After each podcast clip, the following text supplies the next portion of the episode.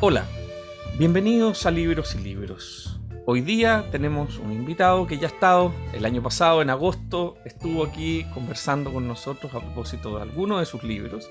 Hoy nos reúne una nueva publicación de Francisco Muat, quien es el autor de una veintena de libros, entre los que destacan El empampado Riquelme, el año 2001, Nuevas cosas del fútbol, el año 2002, Chilenos de raza, el 2004, Tres viajes el 2007, Algunos adioses el 2010, Soy de la U el 2013 y Autorretratos, Conversaciones con Luis Paró, que acaba de salir el año 2021 y que también conversaremos. En la editorial Overall ya publicó Escala Técnica, que es un álbum de crónicas, eso salió el 2020, y eh, él además es fundador de la librería Lolita, eh, y que tiene un sello editorial que tiene el mismo nombre, pero además tiene programas de radio. Es una persona afamada, ¿no? Y por supuesto con un gran, gran trabajo literario. Hola Pancho, muchas gracias por estar en Libros y Libros. ¿Qué tal, Kiminato? ¿Cómo estás? Muy bien, muy bien, muy contento de que podamos conversar sobre este libro que se llama Paraíso Canalla. Sale con Overall el año 2021 y es, es, muy especial, es una mezcla de relato, crónica. ¿Cómo lo definirías tú? Yo diría que es una novela. partiría por eh, decir que es una novela. Una novela que se sirve, por supuesto, de, de los materiales de, de la crónica, eh, de la ficción eh, eh, explícita, eh, de, la documentación durante mucho tiempo de una historia, de un tema y sobre todo de un grupo de fanáticos de Central que son parte de una organización ¿ah? que en su origen se llamó Organización Canalla Antilepra, o CAL, y que después mantuvo su sigla, OCAL, pero luego de la publicación de una encíclica, una encíclica llamada odios inútiles, eh, decidieron que eh, eh, esto de odiar a la lepra, de ser anti-lepra, era darle demasiada importancia a quienes consideraban que sobre todo debían ser ignorados. Entonces decidieron bautizarla como Organización Canalla para América Latina, es decir, siguió siendo local, pero cambió como el tono, que me parece que además es un intento de lavar imagen más que, más que eh, eh, la expresión de un sentimiento verídico en sus almas.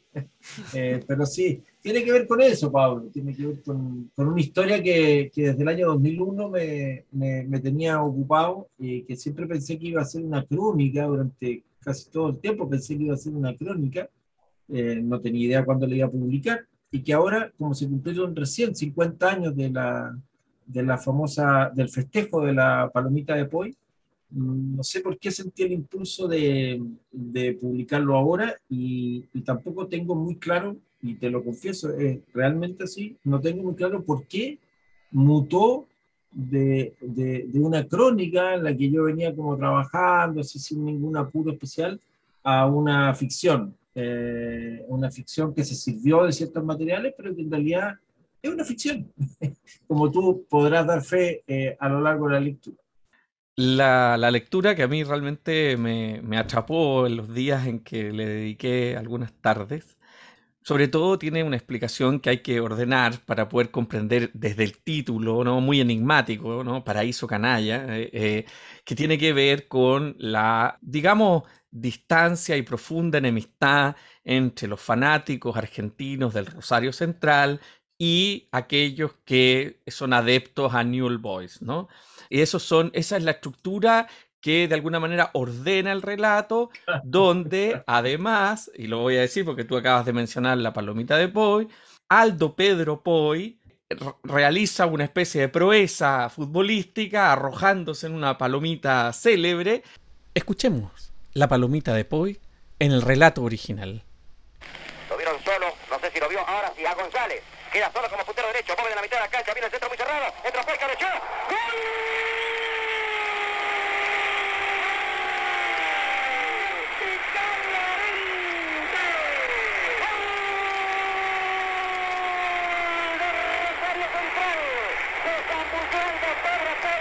Golpe de cabeza abajo, lo batió totalmente a Fenoy, clavado a los 10 minutos 1-0. Clara la maniobra de Aymar, el pase a González que avanzó sin marca por el sector derecho, el centro medido al medio del área, palomita de Aldo Pedro Poi, abajo, hay rincón a la derecha de Penori y Central se pone en ventaja en la que fue tal vez la jugada mejor concebida de todo el partido.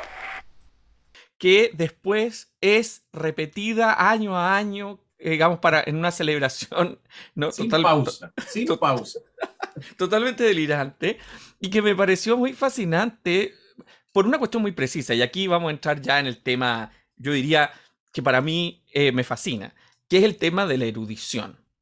¿Por qué lo refiero? O, en otros siglos se llamó literatura docta, ¿no? Porque aunque este libro está lleno de humor, está lleno de anécdotas, está lleno de crónica, tiene eso que tiene los eruditos del fútbol, que es de una memoria no absolutamente bordada de elementos significantes que solo se pueden parecer a los de gente que es fanática de la historia o a personas que son fanáticos de la genealogía, no sé, entonces, eh, ¿cómo, cómo, cómo para ti, que tú eres una persona que sabe muchísimo de fútbol, vives esa relación con la erudición, con recordar una jugada, una fecha, una ordenación? ¿Cómo, cómo, cómo vives eso? Fíjate que yo no me considero una persona muy memoriosa y muy erudita en materia de fútbol. ¿eh? Es decir, ahí voy a, voy a, a lo mejor a contradecir la afirmación que acaba de hacer, porque claro, a lo mejor al lado tuyo, Pablo, soy un erudito eh, en materia de fútbol, porque, porque claramente eh, el fútbol no es un tema que a ti te, te, te ocupe, ni, ni, eres un hincha de ningún equipo, ni, ni sigues los partidos, ni, ni vas a recordar el año 84, la temporada de, no sé, de, da lo mismo de quién, ¿no? En, el caso mío, efectivamente, si tengo algún grado de conocimiento, es fundamentalmente del equipo que a mí me, más me interesa, que es la U, eh, algunas cosas, por supuesto, que tienen que ver con llevar, eh, no sé, por 55 años yendo al estadio o, vi o, viendo fútbol por televisión o escuchándolo por radio.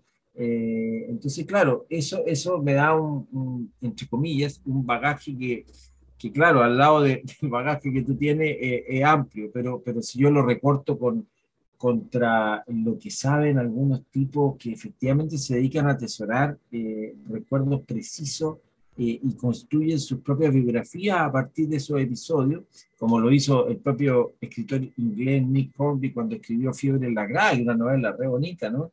Eh, es bonito de repente, eh, eh, para mí, por ejemplo, un libro muy inspirador en muchos sentidos, porque cuando escribí El Soy de la U, me acuerdo que pensaba mucho en eso, ¿eh? en lo que había hecho Hornby cuando eh, contaba su vida y contaba su ruptura con su padre, eh, la, la, la, los noviazgos, eh, en el fondo iba avanzando su biografía y sus episodios relevantes tenían que ver con determinados partidos eh, a los que había ido, con eh, triunfos, empates o derrotas de, del Arsenal, ¿no? de su equipo en, en Inglaterra.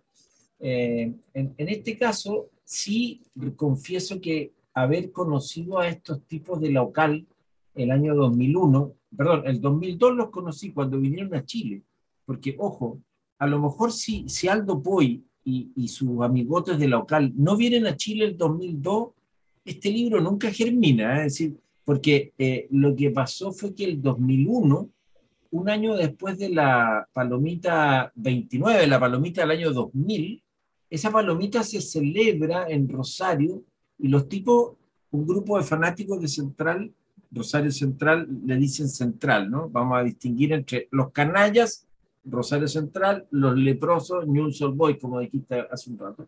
Bueno, un grupo de fanáticos del local construyó un aldomóvil, ¿eh? Eh, que, que, tú habrás visto en, una página de la novela que hay una fotografía del aldomóvil eh, sobre las aguas del Paraná. ¿eh? lo van transportando en una lancha, ¿no es cierto? Ahí lo llevan a la ciudad, una cosa delirante, la construcción del aldomóvil a eh, una gigantografía hecha de materiales muy extraños. Incluso debo decirte que hace poco eh, unos gallos de local me mandaron una foto de cuando lo estaban construyendo en la isla, en la isla frente a Rosario. Una estructura como de, de alambres, de fierro, le meten papel maché, y después tú lo veí y la construcción es increíble, es decir, el bigotito de, sigue, la, sigue el dibujo de Javier Armentano. Javier Armentano es uno de los ilustradores de local, es un diseñador gráfico bien talentoso, eh, y él hizo un, dibujo de Poi que ha sido como bien inspirador de la gráfica de, que promociona las distintas palomitas en estos 50 años, y también, por supuesto, el Aldomóvil. El Aldomóvil sigue como un dibujo construido por Javier Armentano. Eh, entonces, el 2001 yo vi una película, un documental que hizo Álvaro Díaz y Pedro Peirano, estos muchachos de Aplaplac, ¿no? Eh, para un programa que se transmitía por el cable en toda América Latina. Un canal como de deporte, así como era ESPN, como es ESPN, o Fox Sports. Este era un canal que existía en esa época, que ya no existe, creo que, creo que se, llama P, se llamaba PSN o algo así.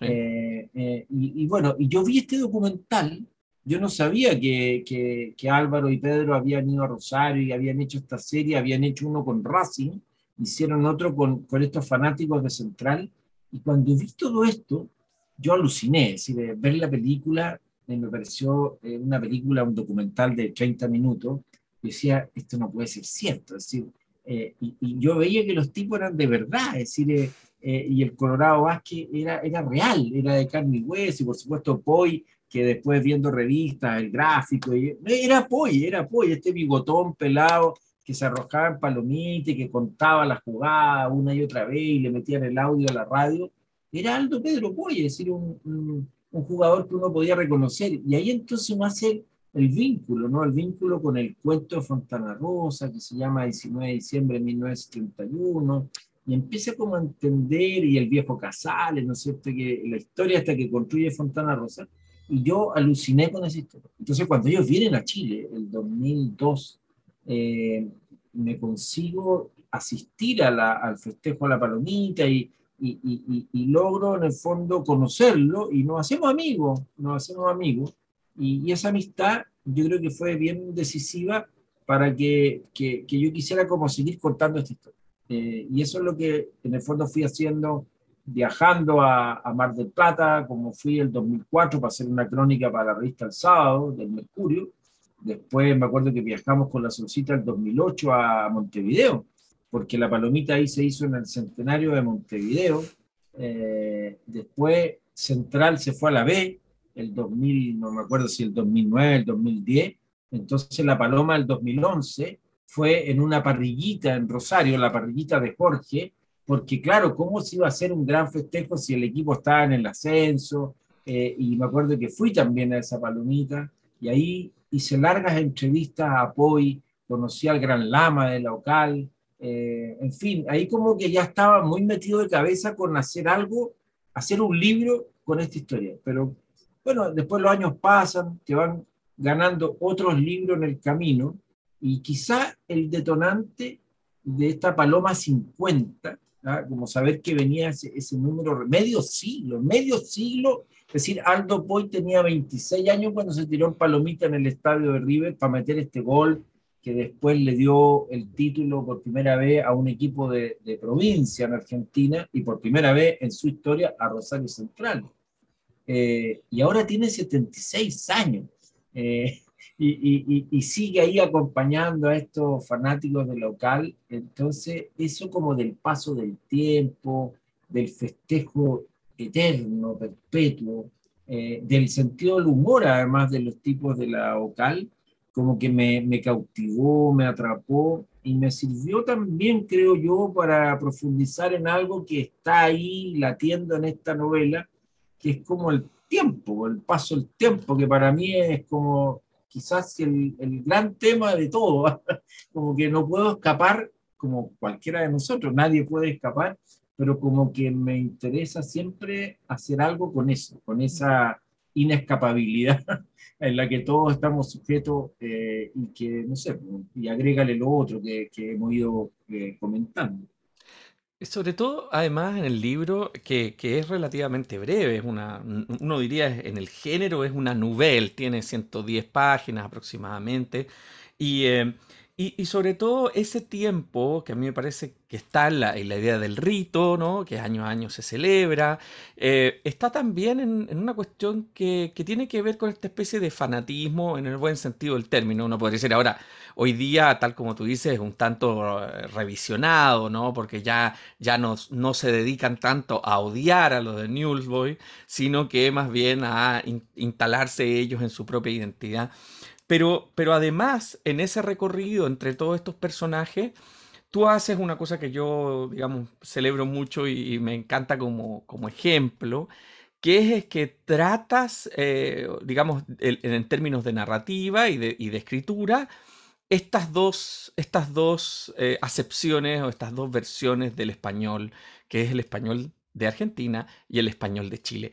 Es una novela bilingüe. Eh, me gusta hacer el chiste para mí, por supuesto, no, no, lo vamos a hacer en público, pero para mí es una novela bilingüe, porque ese paso del tono, ¿cómo, cómo fue para ti escribir en estos dos españoles, por decirlo de alguna manera? Eh, raro, decir, es raro porque, porque como la voz de, de algunos argentinos, de, sobre todo estamos hablando de estos protagonistas de la historia, que son algunos de los miembros del local, estoy pensando fundamentalmente en el Colorado, el Colorado Vázquez, estoy pensando fundamentalmente en el Gran Lama, ¿no? como eh, estoy pensando en, en Casale, eh, estoy pensando en Fontana Rosa eh, y estoy pensando en Poi, con distintos grados, ¿no? Con distintos grados, son como los articuladores del relato, aparte de este narrador que es chileno y que de pronto se ve en medio de, de esta historia y cautivado por esta historia también él, eh, es la voz principal eh, y, es chilena, es una voz completamente chilena. Entonces, ¿cómo convive? Efectivamente, bueno, no había pensado para nada que era bilingüe, me da risa el término, pero es verdad, en un sentido, eh, claro, porque tiene esta cosa como, ni siquiera uno podría decir porteña, porque estamos hablando de casi puros rosarinos, que no son porteños, pero que son argentinos y que tienen un tono eh, que se parece al, al, al, habla del, del, porteño. Entonces, claro, trabajar esa voces eh, fue entretenido y sobre todo me di cuenta que en realidad era un tema, era un tema cuando eh, yo tengo la costumbre de ir revisando todo lo que escribo, siempre leyéndolo en voz alta. Y entonces acá en la casa se reían cuando me sorprendían leyendo en voz alta y que tendía como a uniformar el, la voz, eh, todo era, por, todo era Argentina, es decir, incluso la parte mía, la parte chilena, eran, eran como, por mi parte, leídas como involuntariamente, inconscientemente, con, eh, con un acento eh, argentino. Entonces sí, ese fue un trabajo que, que, hubo que desarrollar, que me ayudaron también mis amigos lectores, tanto en Argentina para la edición de, esta es la edición de, que salió allá en, Rosario, ¿eh? Eh, de la editorial Homo Sapiens. Entonces, eh, ellos también me ayudaron a revisar y también me ayudó mucho a revisar eso Andrés Floriti, Mario Verdugo y, la Daniela, el, equipo como base, ¿no es cierto?, de Overall, también me ayudaron mucho a, a que eso quedara como que fluyera, que no, que no, que no, que no fuera una traba, sino que, y yo creo que, que fluye, no sé, a mí, me a mí leyendo yo creo que no, no, no, no se produce un cortocircuito, eh, eh, me parece que está como naturalizado porque tampoco hay una impostura en, en, en, la construcción, creo yo, de, de, este, de estas voces, ¿no? Eh, pero fue entretenido, fue, fue entretenido hacerlo, porque Claramente aquí el habla, la oralidad es relevante en, en, en, la construcción de una, de una atmósfera eh, y sobre todo yo creo en, la expresión de, de, de, una dosis de locura que, que, está también latiendo en el tono, ¿no? Hay algo ahí en, la utilización de ciertos términos eh, que en eso me ayudó mucho haberlos grabado a ellos eh, y haberlos transcrito y tener horas y horas y horas de, de cintas en las que eso quedó registrado. Entonces, revisar esa, esas voces me ayudó mucho para que la construcción definitiva de estos textos eh, fuera un trabajo como armónico. ¿ah? Me, me, me, me, entretuvo mucho hacerlo también, ¿no? y no había pensado para nada que, que, eso en realidad corresponde a un trabajo con el lenguaje del cual uno, yo por lo menos soy muy inconsciente, como que la cosa ocurre y no, no soy tan, no, no, estoy pensando mucho en eso. Ahora que tú me lo preguntas, te lo contesto, pero en realidad nadie me había preguntado sobre esto todavía. Y tal como, tal como cuentas tú, eh, hubo un lanzamiento de una edición de Paraíso Canalla en Rosario. Cuéntanos esto, por favor, porque esto es una cuestión trasandina y trascendental.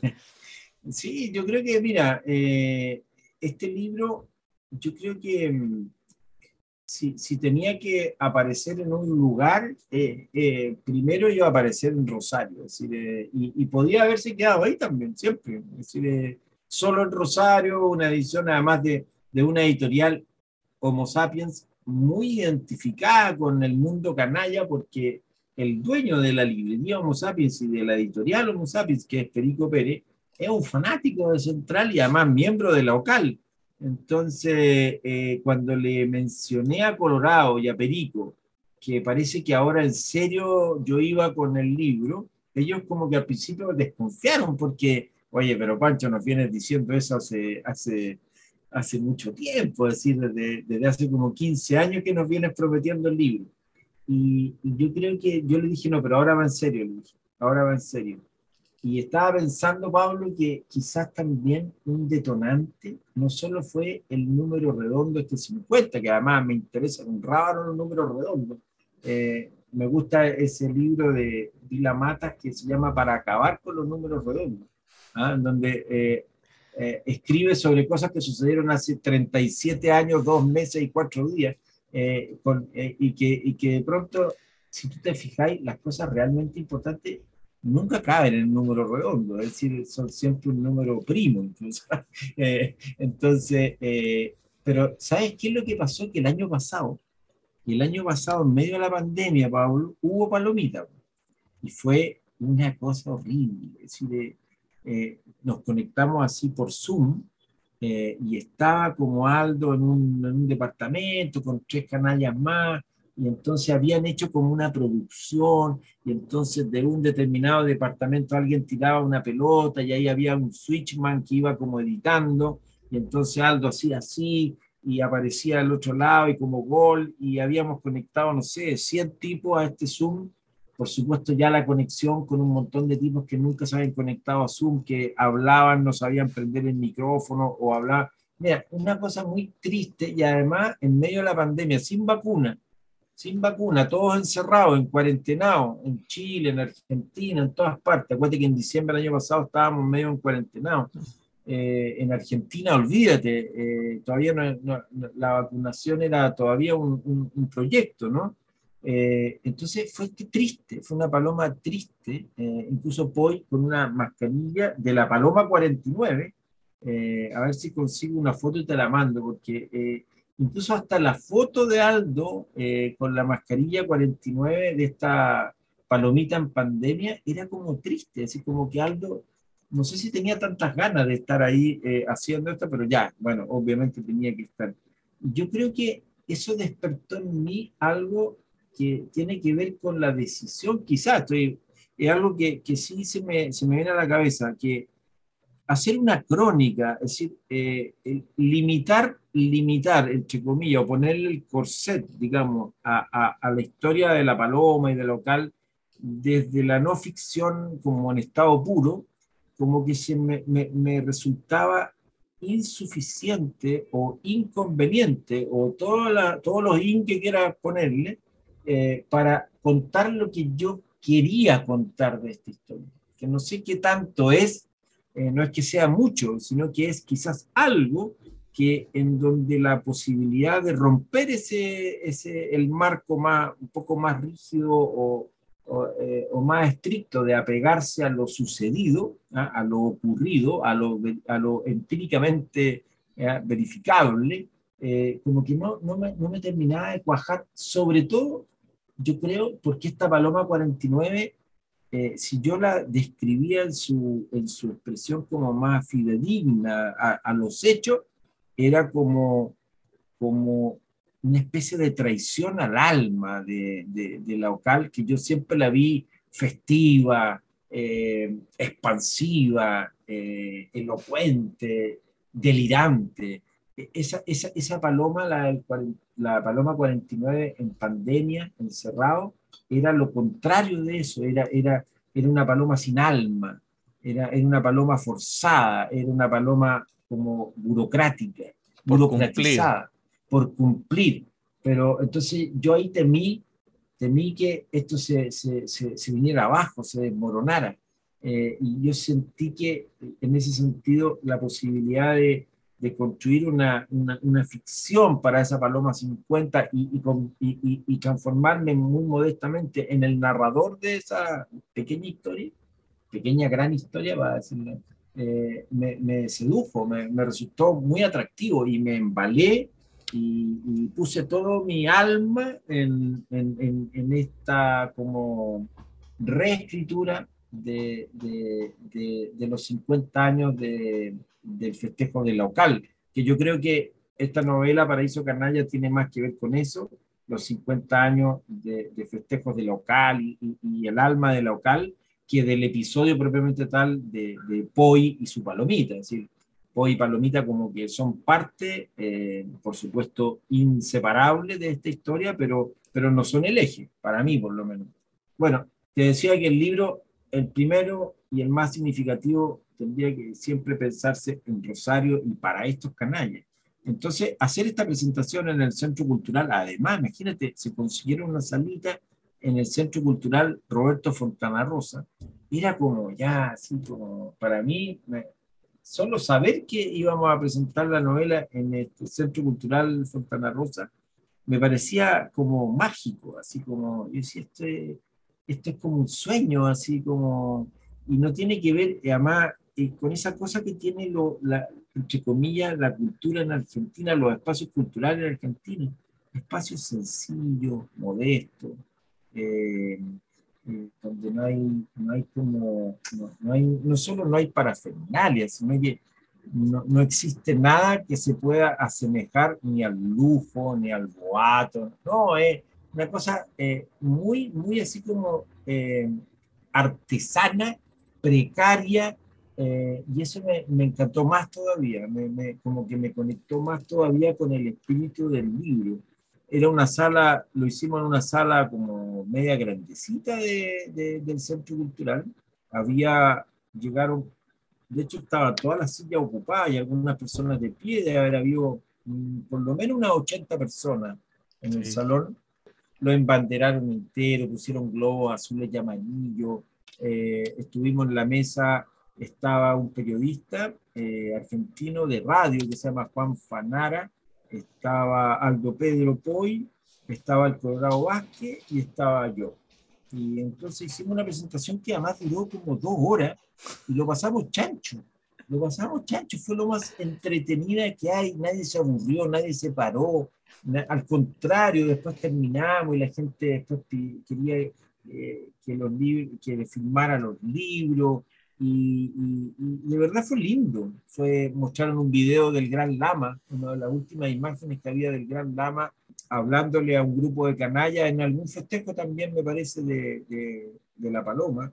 Fue un momento precioso, así como tengo un recuerdo realmente lindo, así como me, leí algunos fragmentos del libro, eh, y claro, eso que tú dices, mucho en el fondo se preguntaban, ¿qué hace un chileno que no es hincha de Rosario Central metido en medio de nosotros, siendo uno más de nosotros, con la polera además puesta de la, de la Palomita 50? Era una, todos los años se, se hace una, una, una, remera conmemorativa, eh, y esa polera en el fondo yo la, la, tenía puesta, una polera este, este año, ¿no es cierto?, con una foto de Poi, Palomita 50, en el fondo también lo que ocurre aquí es, tal como tú lo mencionas, respecto de esta especie de hay un lenguaje heroico. Cuando tú revisabas la manera en cómo tuviste que editar las grabaciones, todos los registros, además tu relato en el español de Chile cruzado con el español de Argentina, me, en muchos momentos de la lectura tenía esa sensación, ¿no? Como de una especie de eh, lenguaje heroico, sublime, que muchas veces, claro, tú dices, parece ya la parodia total, ¿ya? Pero al mismo tiempo hay mucha creencia, hay mucha fervor en eso.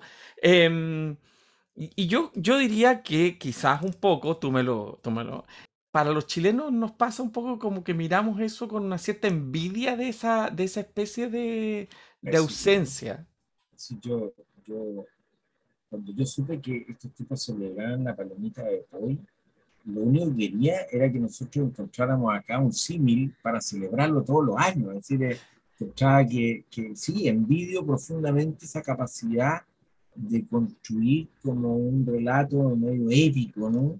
Eh, de, un, partido de fútbol. Es decir, eh, me encanta eso, me encanta porque sabéis que encuentro que eso le devuelve al juego, lo, eh, le devuelve al juego sus fuegos más sagrados. Mm. y eso encuentro que es lo que justifica además que a uno, sobre todo los que nos, apasiona el juego, ¿ah?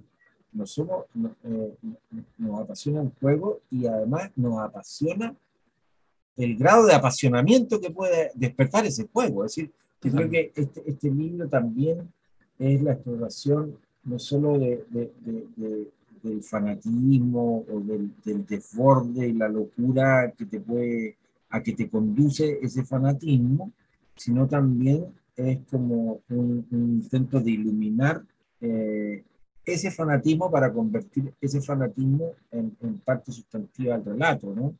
Eh, el Museo de la Ocal, el Museo de la Ocal, eso que tú llamabas erudición al comienzo, yo lo vinculo, entre otras cosas, con eso de, de, ir reuniendo hitos, ¿no es cierto? Eh, silbatos de árbitro, eh, pedazos de piedra, una lora embalsamada que tenía una cierta particularidad, o su, su, expresión, yo diría, más, más freak, ¿no es cierto? Y más demente que el, el apéndice, ¿no? De, un jugador de News por donde pasó, ¿no es cierto?, el balón impulsado por la cabeza de Boya a 20 centímetros y que está guardado en un frasquito en formol y que existe, es decir, ese, ese, ese, apéndice. Eh, entonces, cuando uno ve la película de, de, Álvaro y de Pedro, el 2001, y dice, esto, todo esto es de verdad lo que me están mostrando, es no, no, no, es que haya, no es un falso documental y, y hay un actor que hace de Colorado Vázquez y hay otro actor que hace de Chino Noski y, y, y, en el fondo ese apéndice de frasco de formol es cualquier cosa con, con un vaso con, con, agua, no, no, no. Esas cosas. Entonces están los materiales de la realidad para con esos materiales de la realidad hacer algo que, que dé cuenta de, como de, de lo que hay ahí, ¿ah? en el sustrato detrás de este fanatismo. Y sí, lo envidio en un sentido porque a nosotros nos cuesta más y, nuestros delirios en ese sentido tienen de pronto una connotación que no es tan simpática. Mm. es decir, eh, que no, es tan, no, no, no, va tanto en la línea del humor, y eso es lo que yo quizás más envidio, ¿no? que eh, hacen una, una combinación entre la épica y el chiste y el humor y lo, y lo gracioso, que yo creo que es una muy buena mezcla. A mí mm. me, me, gusta esa mezcla para mirar el fútbol también, ¿no? Me, me encanta, ¿no? No puedo evitarlo, me, me, fascina, siempre me ha atraído desde mm. chico eh, el libro que, que, hice de cosas del fútbol y después nuevas cosas del fútbol y el diccionario ilustrado del fútbol va mucho en la línea de, de eso también, ¿no? Me atrae, siento mm. una debilidad por eso, sí, y lo envidio. Porque, porque de alguna manera, claro, uno podría decir, nosotros somos demasiado graves, es una cuestión como... y, no tan solo no tan solo en el fútbol, ¿eh? o sea, por favor. total, total. La gravedad... No,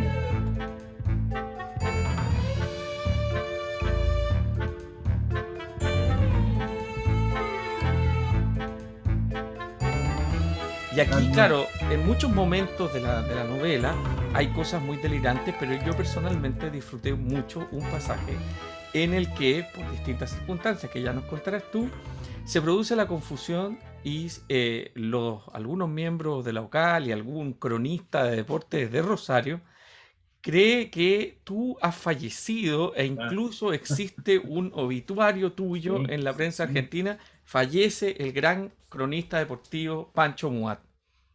De hecho, de hecho aquí lo tengo, mira, que eso se publicó, ahí está. Ahí está la, la tapa del libro, Nuevas Cosas del Fútbol, y ahí está la crónica.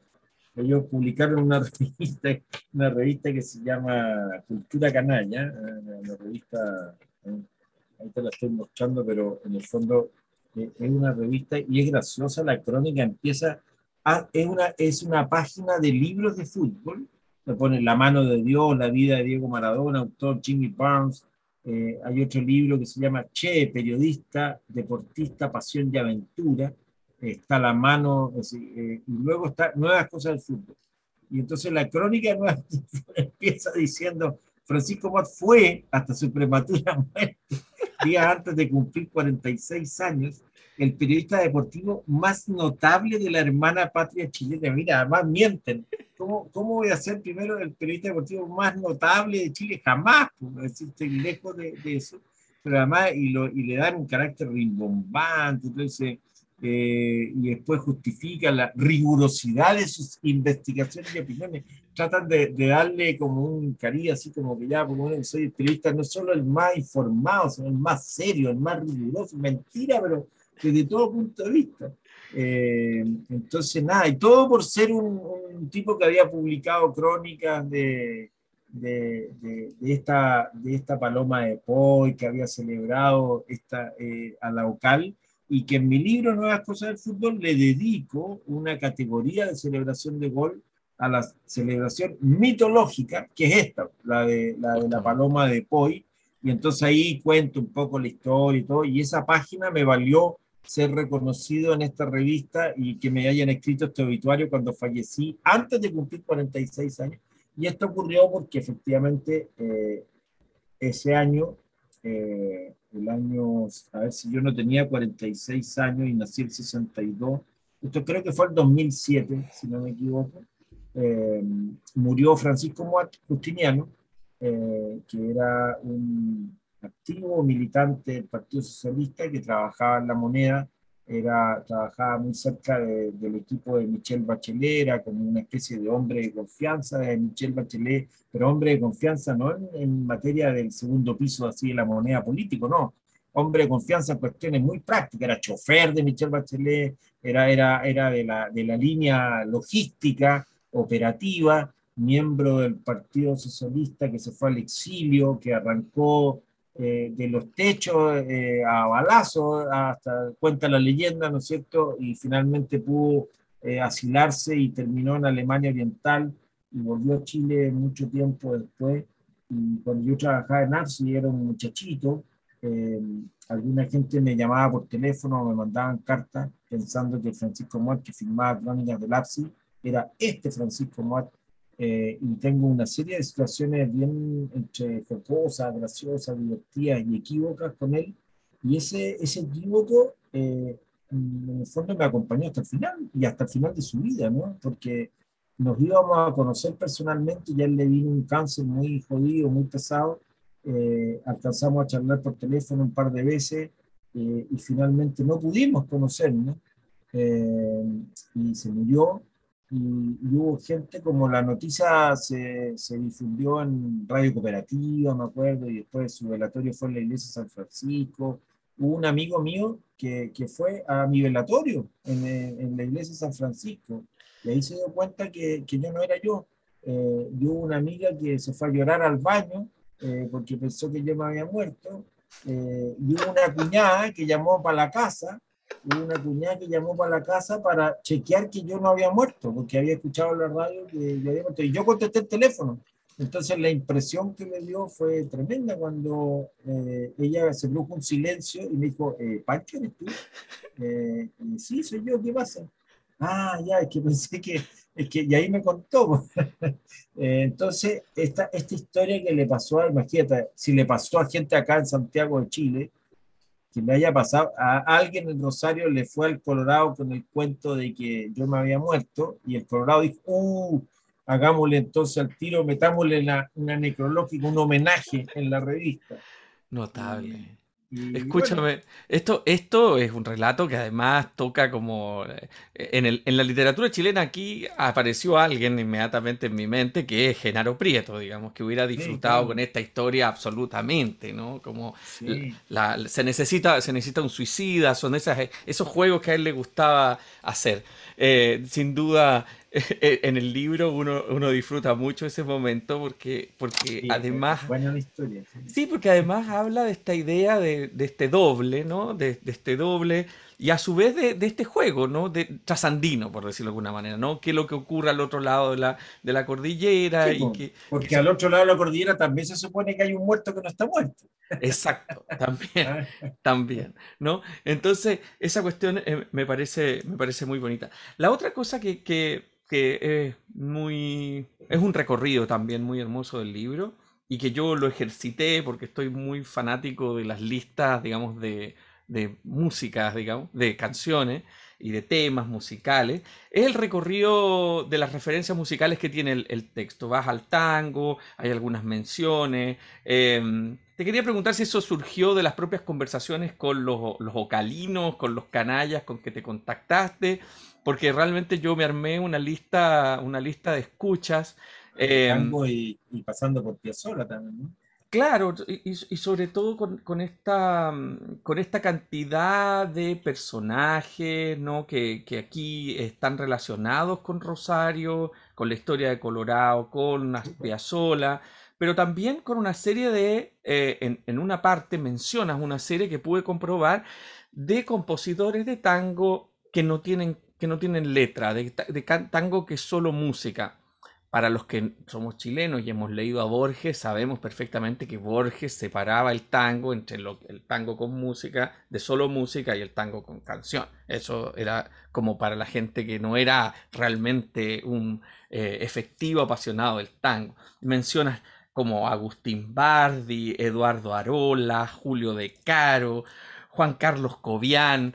Bueno, ¿Cómo, ¿Cómo, fue esa historia? Porque yo quedé apasionado con esa, con esa historia. Sí, fíjate que, bueno, fui escuchando además los tangos y, las músicas, como dices tú, porque hay algunas que son composiciones, solo musicales, eh, otras no, eh, otras tienen unas letras increíbles, pero el que, que realmente me, me y me motivó en ese sentido fue el Gran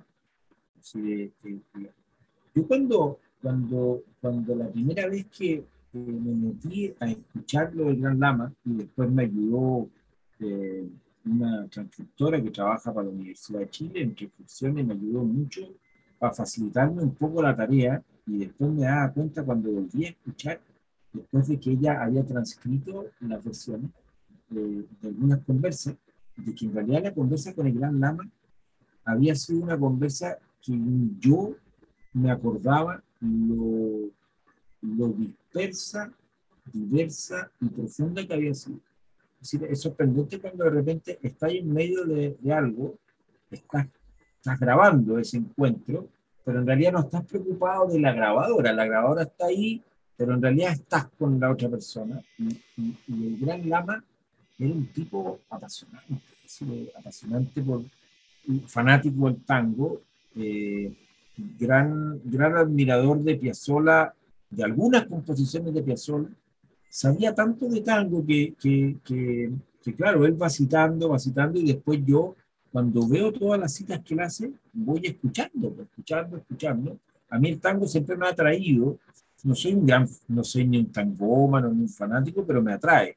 Y soy un fanático de Piazzolla, pero fanático, es decir, yo fui a ver a Piazzolla a primera vez en Buenos Aires cuando tenía 20 años, eh, después lo pude entrevistar una vez para la revista APSI, eh, y siempre le seguí, le seguí la, la, trayectoria, y cuando ese tuvo este accidente cerebrovascular que lo dejó en condiciones muy precarias, me dio una pena, una, una pena negra que estuvo mucho tiempo vegetal eh, antes de morir, porque era un gallo muy orgulloso, bien soberbio, ¿no? bien apasionado, pero un nivel de apasionamiento por todo, ¿ah? por todo, así de, de, opiniones radicales, eh, en, en, todo sentido, y a mí me alucinaba, me alucinaba. Entonces, este, encontrarme con el Gran Lama y descubrir que el Gran Lama no solo era el Gran Lama local, no solo era un centralista furioso, sino que era un tanguero, pero yo creo de los tipos que, que he conocido en mi vida, no solo que sabe más de tango, sino que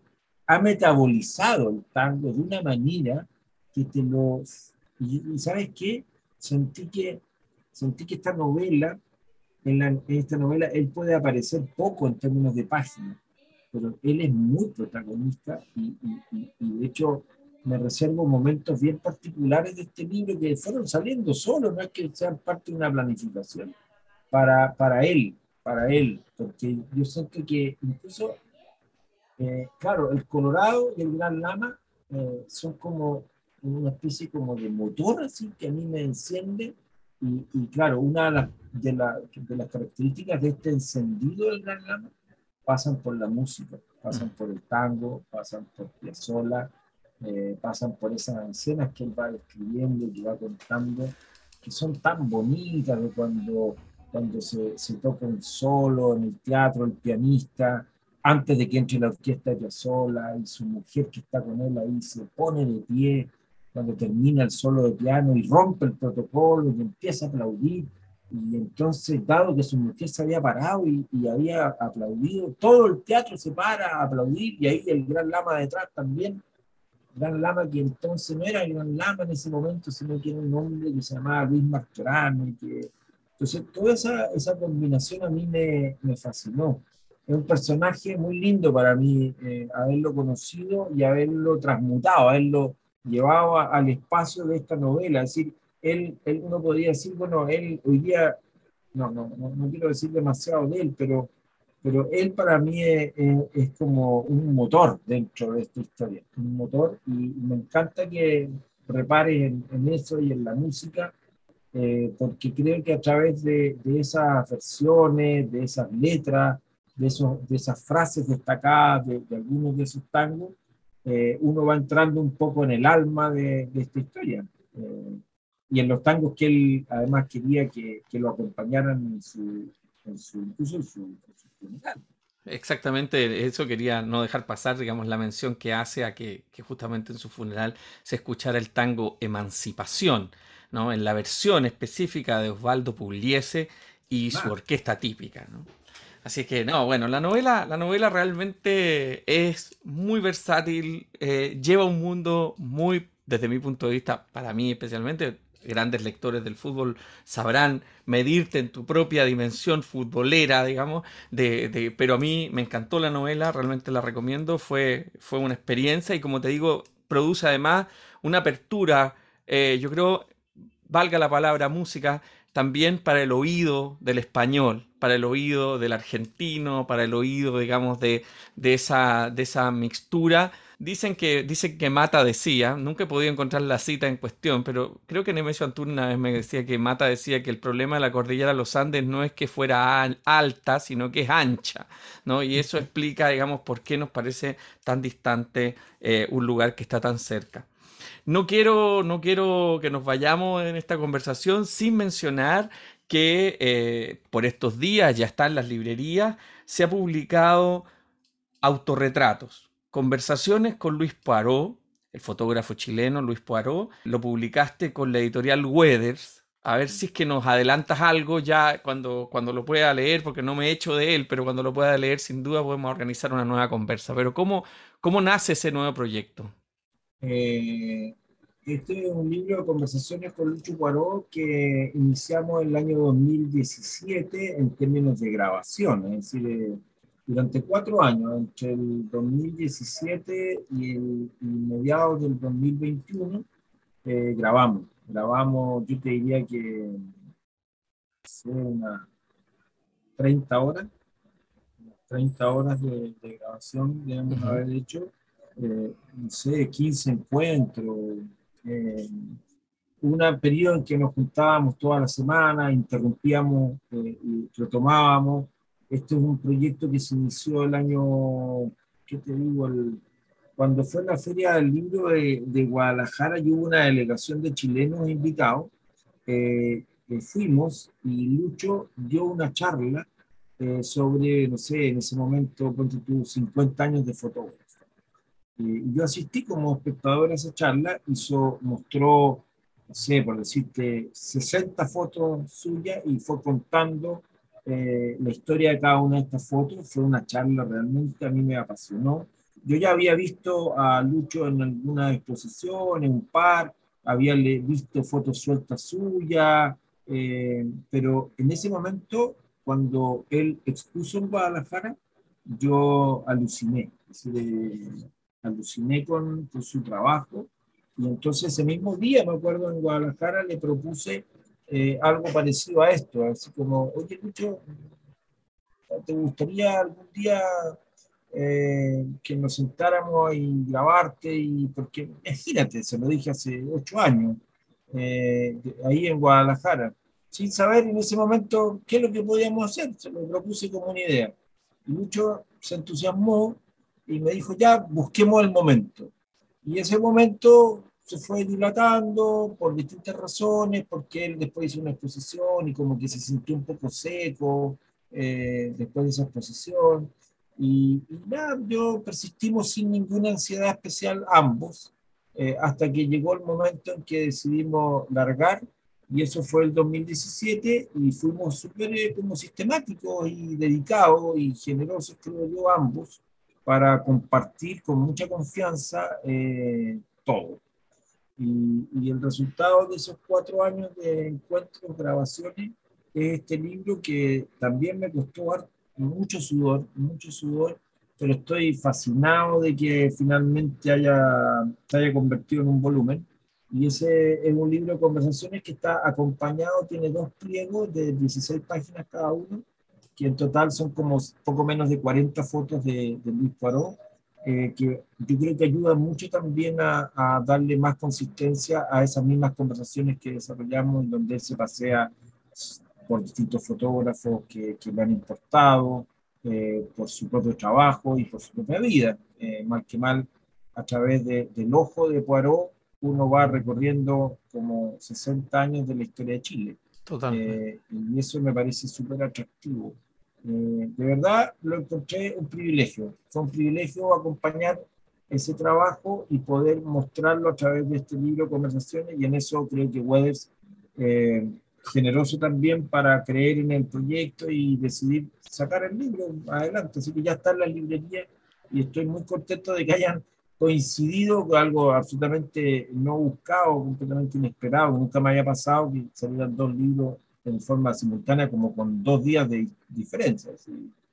Increíble. Excelente. Pancho, muchísimas gracias por haber conversado con Libros y Libros.